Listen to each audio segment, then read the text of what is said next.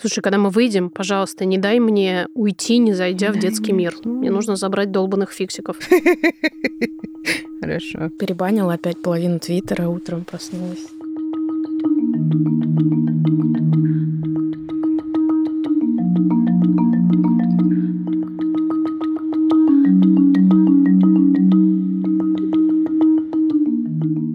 Привет, привет. Привет. Это подкаст «Никакого правильно». В студии «Либо-либо». Меня зовут Ксения Красильникова. Я Маша Карновичула. Мы здесь говорим о том, что в родительстве бывает сложно, о том, что бывают ментальные расстройства, о том, что права женщин — это важно, и вообще важна всякая дестигматизация любых стигматизированных людей. И мы... Дон Кихот? И Санчо Панса российского подкастинга, если вы не знали. И я, кстати, Санчо Панса. Да? М. Тогда я Дон Кихот. Помимо вот этого прекрасного приветствия Где мы выбираем из... знаменитых дуальностей, у нас теперь еще будет отмечаться какой-нибудь день, каждый день. Сейчас объясню, откуда это взялось. Недавно один из гостей нашего подкаста, Рома Серегин, прислал нам прекрасное. Сегодня, когда мы пишем этот эпизод, 3 февраля на дворе. И мы узнали, что сегодня, 3 февраля, в нашей прекрасной стране отмечается День борьбы с ненормативной лексикой. А 31 января уже, к сожалению, прошел этот чудный день. В 18 часов состоялась тематическая онлайн-встреча с родителями обучающихся города Москвы на тему сквернословия «Вред здоровью». Так что наше здоровье, Машуль, как известных матершинниц, Под угрозой просто. неспроста. Мгм. Да, но мы решили вынести из этого хоть что-то хорошее, и теперь каждый следующий раз, когда мы будем записываться, мы будем вместе с вами отмечать какой-нибудь день. И сегодня мы отмечаем день попавшего в ботинок реагента. Произошло ли это со мной сегодня с утра? Произошло. Поздравляю тебя с этим, Ксукс! И с этим днем поздравляю тебя и нас всех. И нас всех сегодня вечерком откройте игристого и отметьте этот славный денек заодно с э, днем борьбы с ненормативной лексикой. Каждый день праздник. Реклама, реклама, реклама. Вы ждете и любите нашу рекламу. Так вот, мы хотим сказать, что этот сезон выходит в партнерстве с образовательной платформой Нетология. Там вы можете научиться современным востребованным профессиям, очень разным, и прикладным, и творческим. И нетология дает буст, вот так вот я выражусь, всякому человеку, чтобы у него было все необходимое для развития в карьере. Вдохновение и знания. Чтобы желание перемен стало сильнее страха перемен. А страх перемен, мне кажется, есть буквально у каждого из нас. По крайней мере, у всех, кто в сознании, он точно есть. В середине этого эпизода будет партнерская рубрика «Перепридумала», и мы делаем ее вместе с нетологией. По ссылке в описании эпизода можете сделать шаг к тем самым переменам и научиться тому, что вам действительно интересно.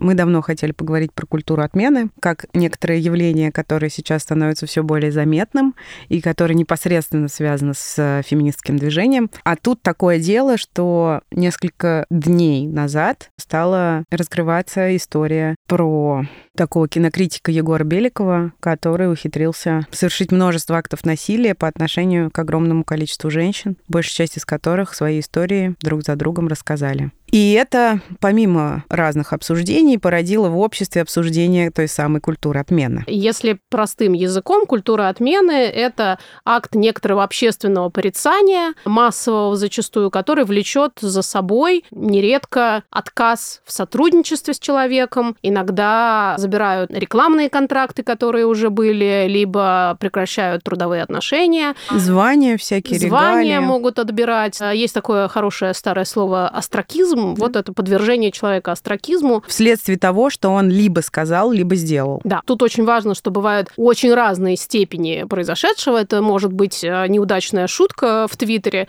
а может быть самое настоящее, иногда серийное и очень серьезное насилие. Первая, наверное, такая крупнейшая, самая громкая история была связана с американским продюсером Харви Вайнштейном, после которого, собственно, заговорили, появилось и набрало обороты движение МИТУ, и стали, собственно, говорить о том, что есть такие люди, с которыми общаться, работать и вообще как-то взаимодействовать, что ли, неприлично. Не, не стоит. Не да. стоит. Потому Ну, что, помимо прочего, они представляют, например, общественную опасность. Я просто хочу сказать, что, наверное, этому эпизоду нужно поставить триггер-ворнинг, потому что мы так или иначе будем обсуждать темы, связанные с насилием и историей насилия. С нами сегодня Катя Долинина, моя подруга, восхитительная совершенно женщина, кинокритикесса, директорка двух московских кинотеатров, специалистка по иранскому кино, фантастического ума, эрудиции и чувства юмора и доброты женщина. И Катя, как это не ужасно, оказалась одной из тех, кто пострадал от действий Егора Беликова, потому что она была с ним в отношениях. А, меня зовут Катя Долинина, мне 29 лет. Я работаю в киноиндустрии. Хочешь ли ты рассказать историю или не хочешь? Может быть, как-то коротко. Ну, я думаю, что я могу. Пару недель назад э, вышла публикация незнакомой для меня девушки о том, что ее бывший молодой человек избил ее и удерживал в квартире, когда она пыталась э, забрать вещи. Это была публикация про моего, в том числе бывшего молодого человека, и она довольно сильно меня выбила из колеи. Я тогда звонила тебе ночью, Ксукс, плакала и, в общем, не понимала, что с этим делать, потому что для меня это была история, которую я как бы задвинула в какой-то далекий ящик и старалась о ней не думать, не вспоминать, в общем, максимально дистанцировалась. И мне казалось, что я заняла некоторую нейтральную позицию по отношению к тому, что произошло в моей жизни. И, ну, не хочу просто это ворошить. И, возможно, я бы так и просто поварилась в пучине своих переживаний и закрыла бы эту тему. Но в следующие 3-4 дня было три поста и один комментарий, который девушка сказала, что она не готова превращать в пост. Но это, по сути, тоже история про насилие и изнасилование, которое было в ее отношениях, тоже конкретно конкретно с этим человеком. У меня был какой-то очень долгий путь того, что я с этим буду делать, потому что я не хотела и никогда ничего не рассказывала про свою личную жизнь публично даже, несмотря на то, что у меня довольно открытый Инстаграм. И, наверное, вот третий, четвертый пост я смогла написать комментарий с благодарностью, что я тоже через это прошла, и спасибо большое, что ты смогла это рассказать. И в этот же момент мне написали эти девушки, что они рядом, и они готовы со мной поговорить. И это было довольно ценно. Я думаю, что на поддержки, которую я в этот момент получила, решившись сначала просто на короткий комментарий, я через неделю смогла написать свой пост. Тогда же мы с девушками поняли, что нам есть что обсудить и вообще как-то поделиться и поддержать. Мы сделали общий чат, где начали вспоминать какие-то истории, которые у нас у всех были, слова, которые мы все слышали. Ну, мы стали вспоминать, с кем нас сравнивали, какие были до нас девушки. И я вспомнила про девушку, про которую я знала. Я поняла, что я знаю ее соцсети, но там нет никаких постов постов 2020 года. Я сначала даже испугалась, что с ней что-то случилось. У меня прям началась паранойя. Я ей написала сама. Спросила, в порядке ли она. Сказала, что если надо, я рядом. Оказалось, что она действительно ушла из соцсетей, и она в этот момент все узнала, стала мне рассказывать о своем опыте. Она говорила, что, с одной стороны, мне кажется нужным рассказать, вы такие смелые, вы такие молодцы, а с другой стороны, мне страшно, у меня жесткая история, связанная в том числе с наркотиками, если об этом узнают там мои близкие родственники, их это просто травмирует. И страх потерять работу, страх испортить со всеми отношения, и в целом ассоциироваться с таким. Это то, что меня всегда останавливало. Не хочется быть э, в глазах людей человеком, в чьей истории было что-то такое. И тогда я ей сказала, что если она хочет рассказать историю, не приукрашивая, но при этом не открывать своего имени, я готова рассказать ее у себя, потому что я уже в любом случае совершила свой э, выход из шкафа. Я, если честно, не осознавала последствий, с которыми я столкнусь, потому что для меня это была внутрииндустриальная история киношная. Мне казалось, что это важно именно с точки зрения того, чтобы утихли голоса, говорящие, что мы все придумали, нет доказательств, не было суда. И я оказалась, да, таким, как она назвала, громоотводом. В общем, я фильтрую тот фидбэк, который мы получаем. Несомненно, очень много доброго, очень много поддержки, но вот этих вот едких, неприятных комментариев, которые потом заседают у тебя как заноза. Да. Их много. Один комментарий по поводу своей истории, которую я случайно мне кто-то прислал. И даже это все равно начинает вдруг возвращаться, и я начинаю думать, mm-hmm. блин, вдруг я преувеличиваю. Может быть, mm-hmm. все было не так плохо. Ну, выгнал в 3 часа ночи, ну ничего страшного. Ну, ну как бы, не бывает. Ну да, у меня есть манеры, как и вы прекрасно это знаете, с юмором все это рассказывать. Отличный способ защиты. И да. я знаю, что мои подруги, многие слышали эти истории от меня, которые я рассказывала как шутку. Mm-hmm. Про то, как вот меня выгнали в 3 часа ночи, потому что у него настроение настроение испортилось. Про то, как я вот э, уезжала из одной страны в другую, одна на маршрутке, без особо денег на карте, лишь бы с ним вместе не ехать. Ну, ну вот что, ну вот так вот. Ну, бывает. Ну, такая вот жизнь у ну, меня интересная. Приключения, да, приключения. Да. То есть, если бы мне об этом рассказала какая-то моя подруга, конечно, я бы сказала, что это... Да, оно. Оно, да. Собственно, что случилось дальше, о чем все почему-то говорят как о большом поступке, и этого не было и в изначальном замысле поста. Все стали предлагать помощь на терапию, потому что в текущих жизненных условиях она не может себе позволить регулярной терапии. И я открыла копилку на Тинькофе, и я не стала ставить лимит, и поэтому, когда через пару дней сумма перевалила за 400 тысяч, я ей уже перевела все эти деньги, там все равно продолжает что-то капать, я пока что не закрываю, мы решили, что если людям как бы хочется переводить, это их право. Тем более, что герой нашего романа перевел в первый же день после первого поста 100 тысяч в фонд сестры. Это тоже вызвало ряд шуток в нашем чате на 8 человек, что по 12 500 на каждую в целом можно идти в сестры и говорить, что за нас уже заплатили. Так что, да, много добра, много хороших людей. Девушка сказала прекрасную фразу о том, что один человек сделал ей много-много боли, а теперь много-много людей стараются затянуть эту рану, и это очень ценно. Во-первых, Катя, спасибо тебе огромное, что рассказала. Если бы я была на твоем месте или на месте других девушек, по которым проехалась история отношений с этим человеком, и которые вот сейчас оказались в том замесе, в котором они оказались, я бы называла происходящее с собой ретравматизацией и экспозицией к травме, и мне кажется, что это заслуживает огромного сочувствия и поддержки. Короче, я все еще за тебя переживаю, но одновременно с этим радуюсь видеть, что ты в относительном порядке и что ты справляешься.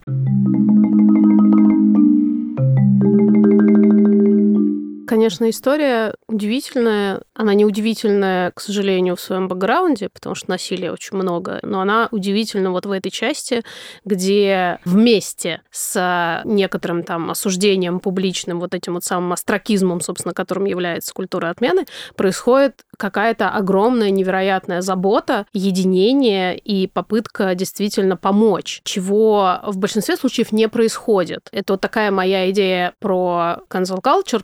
Людям довольно просто осуждать других людей. Иногда даже приятно, потому что это заставляет тебя почувствовать себя лучшим человеком. Ты, может быть, искренне возмутился этим, ты написал там какую-то разной степени гадость или просто какой-то осуждающий комментарий, тебе стало лучше, ты пошел жить дальше своей жизнью. И совершенно другая история, когда ты погружаешься в это так или иначе и пытаешься что-то сделать. Это гораздо сложнее, это требует больше эмпатии, вовлеченности, определенных действий. Я не могу до сих пор ничего сказать про то, как я отношусь к вот этому публичному шеймингу, потому что у него есть свои плюсы и минусы. Но я могу точно совершенно сказать, что мне очень близка идея помощи. Вот в английском языке стараются не использовать слово жертвы. Survivor. Survivor говорят у нас, ну, в общем, тех, кто столкнулся с насилием, потому что вот эта часть для меня внутри имеет больше отклик, что ли. Помимо условного осуждения людей, совершающих насилие, и поддержки тех, кто с насилием столкнулся, есть еще люди, которые со стороны, и они могут молча за всем этим наблюдать. И есть еще те, которые осуждают девушек. И Катя об этом упомянула, я довольно много этого увидела. Осуждение может быть очень разным, часто оно в форме оскорблений. Угу. И это вызывает такую нефильтрованную ярость и такое бешенство, мы не можем, к сожалению, говорить о том, что это осталось в прошлом. Хотя я думаю, что подвижки есть в том, как, э, не знаю, реагировали на условную мету угу. и как сейчас э, подвижки реагируют. есть, мне кажется, да. Это заметно даже в нашем российском контексте. Да, вроде бы. Еще я хотела сказать про шейминг, что все-таки отмена это не шейминг, я согласна. Шейминг подразумевает и таких людей много, которые пытаются сразу, где его найти, да. что ему написать, пожелание смерти. Я много всего пропускаю, не комментирую. В эти комментарии я прихожу и говорю, что никто не желает этому угу. человеку ничего плохого. Не надо идти ему ничего писать, желать и все остальное, потому что это смещает фокус. Это угу. очень легко выместить сейчас ярость и пойти дальше и забыть. Мне кажется, что в первую очередь важно оказать поддержку и вот эту энергию, которая пробудилась получилось в ответ на боль, с которой ты столкнулась, направить на то, чтобы помочь либо конкретно этим жертвам, либо, в принципе, обратить внимание на то, что такая проблема существует, угу. либо подумать об этом и поговорить со своими коллегами и друзьями. А преследование и травля — это да. не является отменой как таковой, то есть это уже другое действие, ну, само слово отмена, ну, люди игнорируют, не взаимодействуют. Создание вакуума не является агрессией в виде какого-то действия, действия по да. уничтожению. В этом и состоит часть обсуждения и очень больших споров вокруг культуры отмены. Где граница между попытками себя защитить и обозначить, что такое поведение неприемлемо, и травлей, и Да. буллингом, и шеймингом. И это в том числе страх того, что человек, который на определенном этапе твоей жизни был для тебя важен, столкнется с этим. Мгм. Это одна из причин, которая останавливает многих девушек публично рассказывать. Мгм. Потому что сразу возникает повышенная ответственность, ощущение, что ты Да. как судья, Конечно. что сам факт того, что ты рассказала о своем опыте, это как бы сразу вынесение приговора. Во-первых, это переносит слишком много ответственности на человека, а во-вторых, мне кажется, что это вскрылось во многих адекватных обсуждениях в Фейсбуке, которые все-таки были. Вообще культура отмены появляется, ее значение такое большое там, где нет э, судебной системы. И Вот. мы все понимаем, что сейчас все так бурно это обсуждают, потому что не видят, как, с какими последствиями этот человек может столкнуться. А скорее Мгм. всего на законодательном уровне в России ни с какими. То Это даже точно. Рубрика перепридумала. Перепридумывала, перепередумывала и перепридумала. Настоящий подкастер. Ну, мы делаем эту рубрику вместе с образовательной платформой «Нетология». В ней мы рассказываем о том, как мы и вы перепридумали себя после рождения детей или после ментальных трудностей, расставаний, смены работы и, или вообще просто ни с чем не связано. Так проснулись с утра и думаете, а что бы мне себя не перепридумать? Или засыпали вечером и Да. такие, опа, я перепридумала. Мне кажется, это не обязательно путь куда-то наверх, к новым Абсолютно. Горизонтам пресловутым. Совершенно разные могут быть сценарии, но, наверное, кайфово это заслуга эпохи во многом, что вообще мы женщины, и, наверное, мы люди тоже, можем пробовать за нашу жизнь заниматься не только чем-то одним. Да, спасибо за это прогрессу. И что очень важно, мы можем пробовать, у нас может не получаться, а потом мы будем пробовать еще, и у нас опять может не получаться. И вот этот вот неуспех совершенно не означает, что с вами что-то не так. Это очень важная для нас мысль. Всем привет, меня зовут Эмилия, мне 25 лет, и уже два года я работаю в логистической компании, и эта работа мне очень нравится, несмотря на то, что я начала ее изучать с нуля. В 2020 году, когда начался карантин, работа была, но я чаще сидела дома и не знала, чем себя занять. В какой-то момент я увидела мастер-классы по пошиву детского текстиля и одежды. Швейная машинка у меня где-то была, мне дарили, и я заказала ткани и подумала, почему бы и нет. Попробовала, и теперь мои мысли заняты тем, как бы сделать мое увлечение основным заработком. Эмилия, желаем вам, чтобы все получилось. Пандемия и связанная с ней самоизоляция, кстати, для многих стали тем моментом, когда можно было остановиться, посмотреть вообще, что, какие есть еще варианты, чего-нибудь заказать, благо доставки работали, чего-нибудь посмотреть, благо есть интернет и образовательные платформы, и попробовать. Наша любимая идея с магнитиками. Да, То есть пандемия — это жопа? жопа, но из нее можно выйти с какими-то бриллиантиками и жонглировать ими. Нитология, партнер этого сезона и этой рубрики, это образовательная платформа, которая стремится вдохновить людей на перемены. И несколько циферок про нитологию. Она существует уже больше 10 лет. И за это время обучение здесь прошли уже больше 40 тысяч человек. Например, наша продюсерка Гульнара Делекторская училась нитологии в 2016 году и закончила курс контент-продюсер. А я училась году в 2014, мне кажется. То есть практически на заре существования нитологии. Наш промокод «Никакого» латиницей дает скидку 10% на обучение в нитологии, кроме направлений высшее образование, MBA и лайфстайл и хобби. Действует он до конца мая. Все подробности по ссылке в описании эпизода. Гульнара закончила курс контент-продюсер. И кем она теперь работает? Контент-продюсером. Без Гульнары не состоялась бы эта рубрика. Вот. Мгм.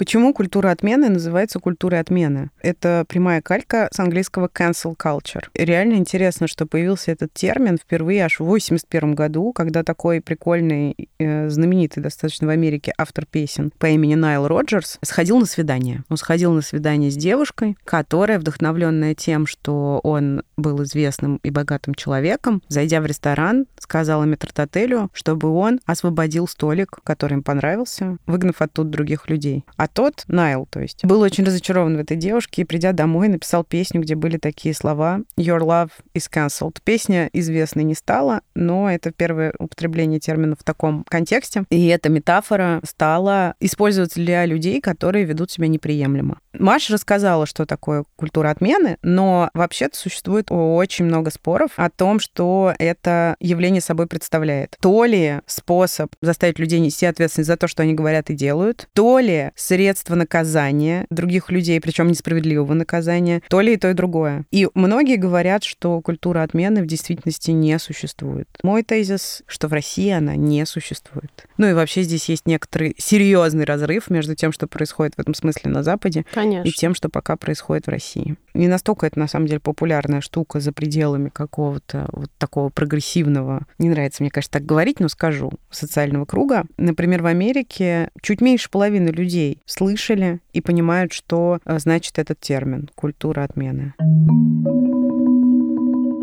первая девушка, рассказавшая, последняя из пострадавших, написала заявление, сняла побои, то есть там как бы некоторая э, попытка перевести это в законодательную часть э, предпринята, то есть она написала заявление, а дальше это пока что не пошло и, скорее всего, не пойдет. И мы все это понимаем. И поэтому люди так бурно и переживают, что с этим делать, потому что случается такое, как бы, все, что мы можем сделать, это общественное порицание. Да. И это катастрофически, и здесь мы возвращаемся к э, необходимости закона о домашнем насилии, который мог бы позволить э, получить э, запретный ордер на приближение, какие-то наложить штрафы и вообще... И обязательно, например, ходить на психотерапию. Да, да, никто не говорит о том, что этому человеку там нужна тюрьма или еще какие-то страшные э, реалии российские, знакомить его с ним. Хотя есть эпизоды, по которым, если бы срок давности, в общем, система работала по-другому, угу. возможно, это тоже могло бы быть. Ну, ты имеешь в виду сексуализированное насилие, которое в Уголовном кодексе кодексе обозначен как преступление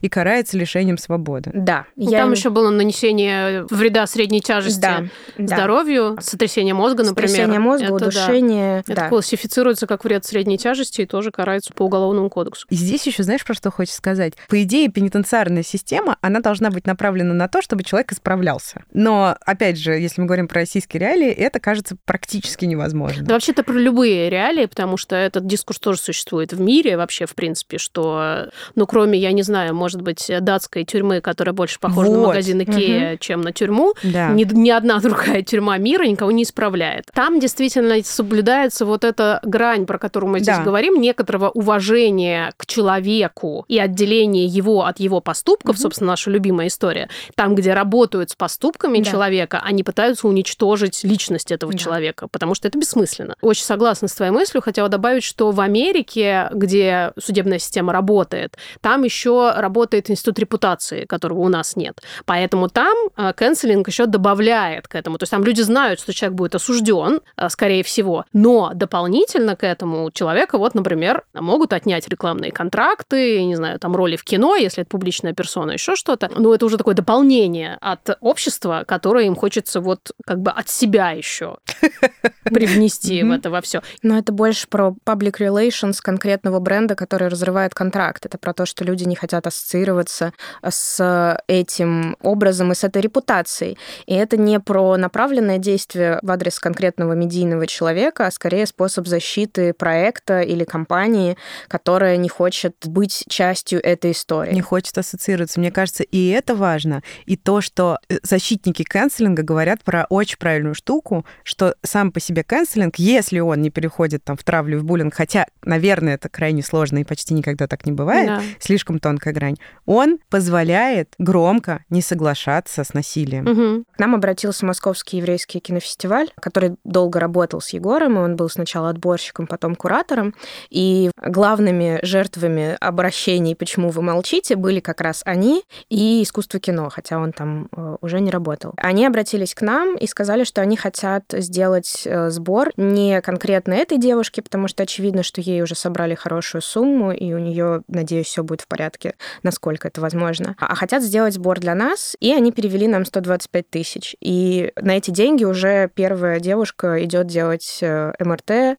Узнали о том, что, скорее всего, всем нужно последним партнерам провериться на заболевание, передающееся половым путем. И тоже мы собираемся на эти деньги, чтобы девушки пошли, сдали анализы и в случае чего получили какое-то лечение. И это важный задел. И Очень. у меня большая благодарность еврейскому фестивалю, хотя мы все понимаем, что это для них как бы тоже пиар-шаг. Мне кажется, что ровно здесь пролегает этот вот раздел. Я читала в комментариях как раз под одним из постов в Фейсбуке, где часть людей говорили, ой, какой ты молодец, что ты об этом рассказал, часть людей оскорбляли и так далее, а часть людей, я согласна с этой точки зрения, говорила совершенно неважно, из каких побуждений, искренних ли, или из желания себя обелить, он перевел эту сумму в центр сестры, потому что эти деньги пойдут на помощь э, женщинам. С этой частью я согласна, потому что когда просто из э, всей реакции остается только пресс-релиз, где мы говорим, мы не имеем к этому человеку никакого отношения, для меня в этот момент ну, не меняется ничего. Когда из каких угодно соображений выделяются деньги, которые идут на реальную помощь реальным людям, добро все равно произойдет. И оно точно не перевесит то зло, которое было сделано, но хотя бы чуть-чуть, хотя бы капельку добавит ну, какой-то долбанной справедливости этому миру. А лучше и то, и другое. Вот мое мнение. Потому что внятно говорить о том, что насилие это неприемлемо, очень важно. Реально очень сложно с тем, что вот этот общественный суд наверняка многократно уже перешел какую-то границу, где все это было бы скорее полезно для общества, чем вредно. Тот общественный суд, который человеку не дает шансов исправиться, назвать как бы гуманным и полезным реально очень сложно. А как сделать так, чтобы он был шансом для исправления? Мне кажется, что институции, которая не говорит о том, что они не имеют отношения к этому человеку, а говорит, что мы видим происходящее, да. нам очень жаль, мы поддерживаем переживших насилие девушек, этих и всех остальных, которые с этим когда-либо столкнулись, и мы как бы вот обозначаем, что наша позиция нетерпимость к насилию. Угу. Вот,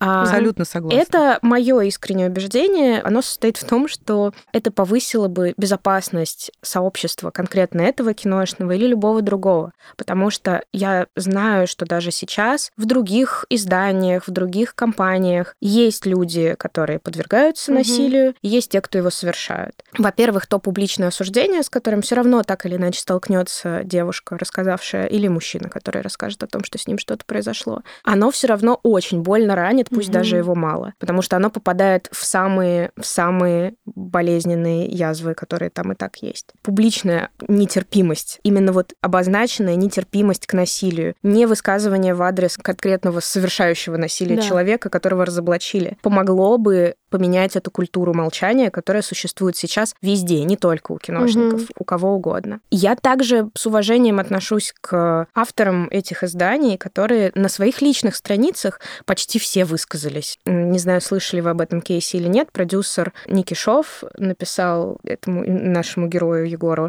а, слова поддержки. Да, да это я видела. И Netflix, э, который работает сейчас с этим продюсером, уже э, высказал, что они против такого. И, в общем, некоторые был был э, разговор. Mm-hmm. Опять же, это все на уровне слухов, но звучит правдоподобно, потому что если история дошла до главного офиса Netflix, они, конечно же, не хотят, чтобы их сотрудники или какие-то партнеры высказывались в поддержку э, людей, которые совершают насилие стали появляться помимо постов в поддержку и ужасаний, посты о том, что нужно делать для того, чтобы этот человек реабилитировался. Это вот то, о чем ты говорила про гуманный суд. Они вызывают все равно у меня некоторые такие передергивания. Ну, конечно, нужно что-то думать о том, как это может быть устроено, какая терапия, не знаю, там, два года обязательных походов на курсы по контролю гнева, группа для агрессоров. Но когда это всплывает сразу после какого-то тяжелого случая, и у жертвы, я извиняюсь, еще синяки не прошли, еще МРТ не сделано, анализы не все пришли. И тут же люди очень аккуратно, довольно уважительно начинают поднимать вопрос, вот что мы его навсегда отменили? Если честно, хочется ближайшие хотя бы пару месяцев про этого человека не вспоминать, просто потому, что ну, людям, которые тяжело переживают случившееся, нужно начать спать по ночам и залечить все свои объективные сейчас еще пока физические последствия случившегося. Партнер этого эпизода — сервис Aviasales еще. Я сдержалась. Вместе с Aviasales еще мы делаем рубрику, которая называется «Добраться и выжить» в которой рассказываем ваши истории о том, как вы путешествуете с детьми. И сегодняшняя наша история называется «Добраться и покакать». И прислала нам ее Алена. Ее сын в путешествии боялся идти в обычный туалет. Но у находчивых родителей был с собой надувной горшок. Поэтому ребеночек как-то раз какал в углу одной из площадей Дрездена. Я прям представляю себе ратушу какую-нибудь, да? да. Большие квадратные пространства, окруженные великолепными зданиями. Люди с фотоаппаратами. Так вот, Аленин сыночек, заботливо скрытый от посторонних глаз мамы и папой. Маму и папу я здесь сразу представляю, знаешь, как этих Бэтмена. бодигардов, которые стоят к нему спиной, лицом, соответственно, к площади. Скрестив руки на груди. Да, и все время вертит головой в разные стороны, чтобы не пропустить какую-нибудь атаку на надувной горшок. В общем, воспользовался он надувным горшком прямо на площади Дрездена. И каким-то чудом, наверное, благодаря качественной охране, этот перформанс внимание туристов и жителей города Дрездена не привлек. И тут важно заметить, что сыну Алены в этот момент было три, а вовсе не 14 или 20, как вы могли бы подумать. Я Алене написала, обязательно не забудьте рассказать это в рамках тоста на свадьбе сына. Помимо всех тех штук, которые делают вообще наши друзья из Aviasales, они еще делают Aviasales еще. И они это... еще делают Aviasales еще. И это штука, которая стоит 1490 рублей в год. Но ее ценность значительно, значительно превосходит ее стоимость. Особенно если добавить к этому, точнее, отнять от этого скидку 10% по промокоду никакого русскими буквами. Потому что сервис Aviasales еще дает разнообразные выгоды. Кэшбэки на отели, на страховки, на аренду автомобилей. Скидки на ПЦР-тесты, без которых мы сегодня никуда. Классные гиды по неизвестным местам в тех городах и странах, куда можно поехать. И самая поддерживающая поддержка на Земле. Вот так вот. Работающая 24 часа 7 дней в неделю. Я хочу сейчас короткий экскурс в несколько просто эпизодов, не по значимости, ни почему-либо еще, которые захотелось просто в этом выпуске перечислить. Про то, как работает слэш не работает, во что превращается культура отмены. Вот какой еще важный дисклеймер, что если мы в России говорим о том, что культура отмены — это некоторая реакция на, назовем это одним словом, насилие, да, на какие-то действия, которые были совершены, которые нанесли непосредственный вред не только на уровне слов, то на Западе культура отмены работает еще и как способ противодействовать высказываниям. В 2016 году случился бойкот Оскара, потому что среди номинантов был недостаток разнообразия. И это привело к тому, что действительно произошли социальные перемены. В 2019 году рекордное число Оскаров получили темнокожие актеры, режиссеры, что вызвало очень-очень много тоже разнообразнейших споров. Угу. Но, в общем, тем не менее. Вот это, кстати, видимо, была попытка в некотором смысле заканцелить бренд. Если я правильно помню, то были введены изменения именно в состав людей, которые все это, mm. все это выбирают и отсматривают. Потому что остальные квоты — это то, что у нас любят обсуждать и ругать наш патриархальный кинокритический мир, такой сегмент, что вот совсем уже там на Западе докатились. Но мало где они действительно работают в том формате, в котором все себе это страшно э, красят.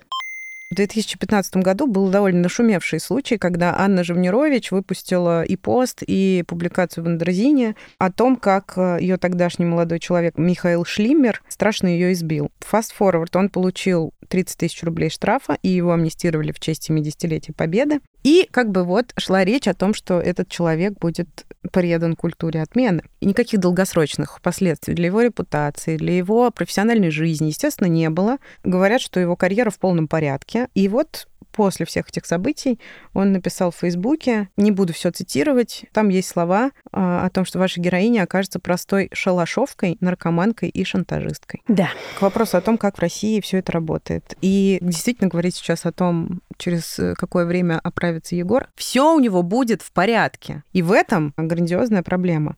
Я попросила Андрея Борзенко, главного редактора студии «Либо-либо», записать аудиосообщение для нас о том, что он думает о культуре отмены.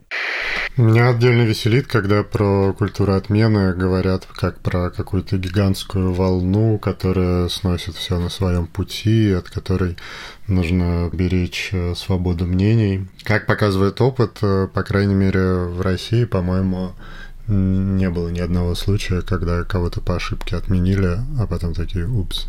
Кроме того, это не культура в том смысле, что это не массовое явление в своей основе. Это набор индивидуальных реакций. То есть я когда вижу свидетельство какой-то жертвы, я охреневаю, начинаю орать, ругаться и хочу, во-первых, никогда не иметь дела с человеком, который ведет так себя по отношению к другим. Во-вторых, хочу, ну, как-то из соображения эмпатии высказать поддержку по возможности помочь э, жертве. Когда много таких реакций, как правило, это неспроста. Когда речь идет о какой-то институции, мне кажется, что тут должна работать та же схема. Не потому, классно сказать, что мы с ним больше не имеем дела, что вот нам нужно позаботиться о своей репутации, а просто потому, что это естественная человеческая реакция. Сейчас мощно параллельно развивается история в Англии. Есть такой очень крутой молодой футболист Манчестер Юнайтед Мейсон Гринвуд, про которого написала его девушка, обвинила его в насилии, опубликовала фотографии, где она с разбитым лицом, и аудиозаписи, где слышно, что он ее принуждает к сексу. Моментально с ним расторгли все контракты, он как перестал выступать э, за клуб. И когда что-то такое происходит, а происходит такое регулярно, в русскоязычных э, комментариях всегда приходит куча чуваков, которые начинают говорить «это куча феминистки, БЛМ и вегана. Нормальный мужик не будет бить бабы, только если она его не спровоцирует». А сейчас с интересом наблюдаю, что, по крайней мере, появляются какие-то чуваки, которые им в ответ пишут «Чувак, а ты не охренел? Причем здесь провокации и так далее?» Просто он мудак и должен получить по заслугам. Я всегда радуюсь, когда таких комментариев тоже оказывается все больше. Это аудиосообщение Андрей мне записал вчера. Есть такой довольно известный комментатор Константин Генич, я знаю о том, Матч кто это такой. да. И у него есть YouTube-шоу, и, в общем, в этом YouTube-шоу он со своими четырьмя собеседниками, рассказывая историю о футболисте Гринвуде и о том, как он принуждал свою девушку к сексу, сказал такую фразу «Кто из нас, как говорится, так не делал?» После чего Константин и все окружающие его мужчины заливаются хохотом. Дальше я отправила это Андрею. Он такой «Вот мудак!» А после этого прислал мне сообщение, которое Константин Генич написал с извинениями. У меня все равно возмущения очень много. Да, это та история, которую мы тоже как раз обсуждали во всех чатах. Он забанил мою подругу в Твиттере, которая э, запостила это видео с тем, типа, ну, здрасте, приехали. Что происходит? Поэтому извинения он, конечно, принес, но вопросики есть все равно.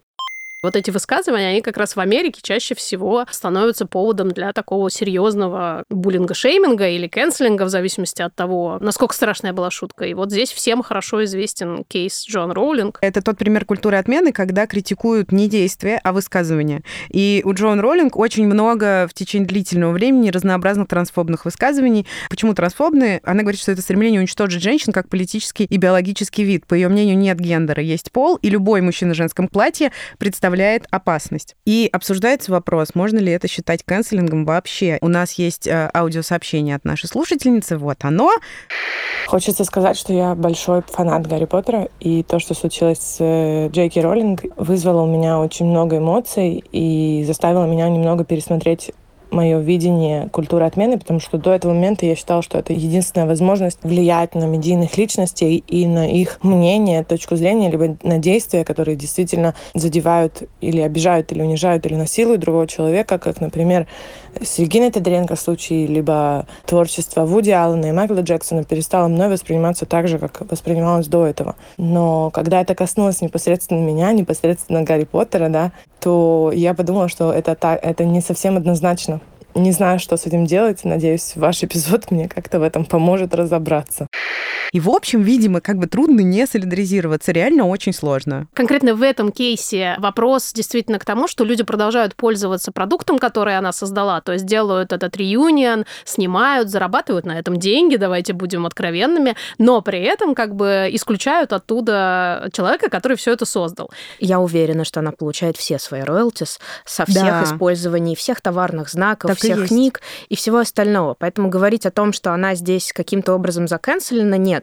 Если бы Гарри Поттера решили убрать отовсюду, это можно было бы назвать канцелингом. В данном случае ее имя ниоткуда не убирается, она везде упомянута. Все так. И это снова вопрос о привилегиях. Об этом много разговоров, что вообще-то культура отмены, культура отмены, но у Джоан Роулинг все в порядке.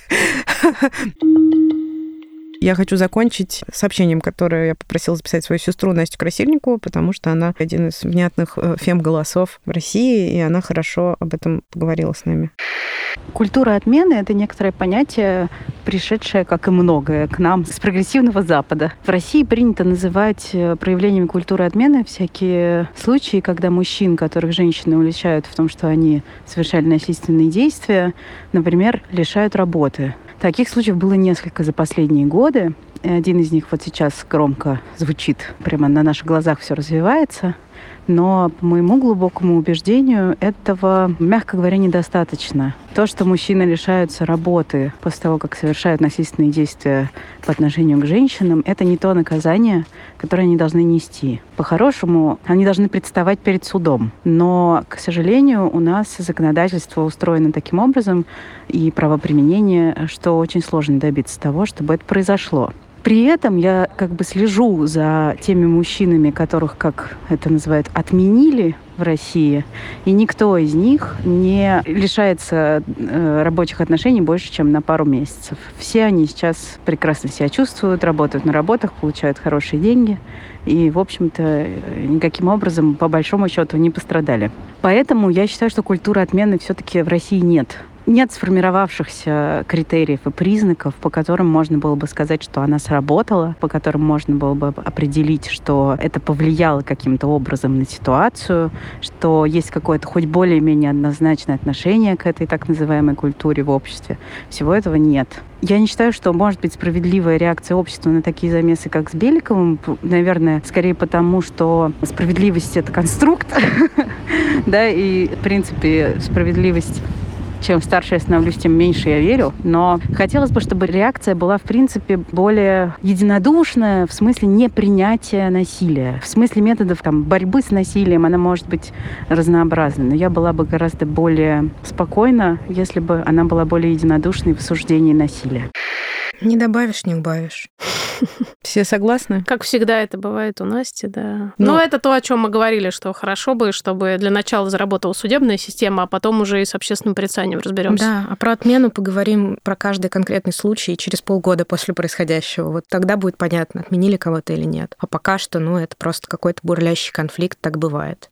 Спасибо огромное. Спасибо вам большое, что вы были с нами. Очень надеемся, что этот эпизод не был для вас слишком тяжелым. Если был, как и для нас, очень хочется, чтобы вы смогли о себе как-то позаботиться сейчас. Да, я вижу на самом деле во всех этих обсуждениях большую пользу, потому что думаю, что чем больше, внятнее и четче мы говорим о насилии, тем меньше становится его угроза. Совсем по чуть-чуть, совсем незаметно. Но это движение. О том, что насилие неприемлемо, мы говорим и будем говорить дальше. И обнимаем всех и всех, кто сталкивался с разными проявлениями абьюза, а таких, наверное, большинство. И всем очень желаем, чтобы по возможности ничего подобного никогда не происходило, а значит, никого или почти никого не приходилось бы канцелить. Да, это был подкаст «Никакого правильно», Маша Иксукса, а еще в нашей команде Юра звукорежиссер, Гульнара продюсерка, Кирилл продюсер, Наташа художница. Мы их очень любим, и без них бы мы никуда. Обнимаем. Целуем. Пока-пока. Пока.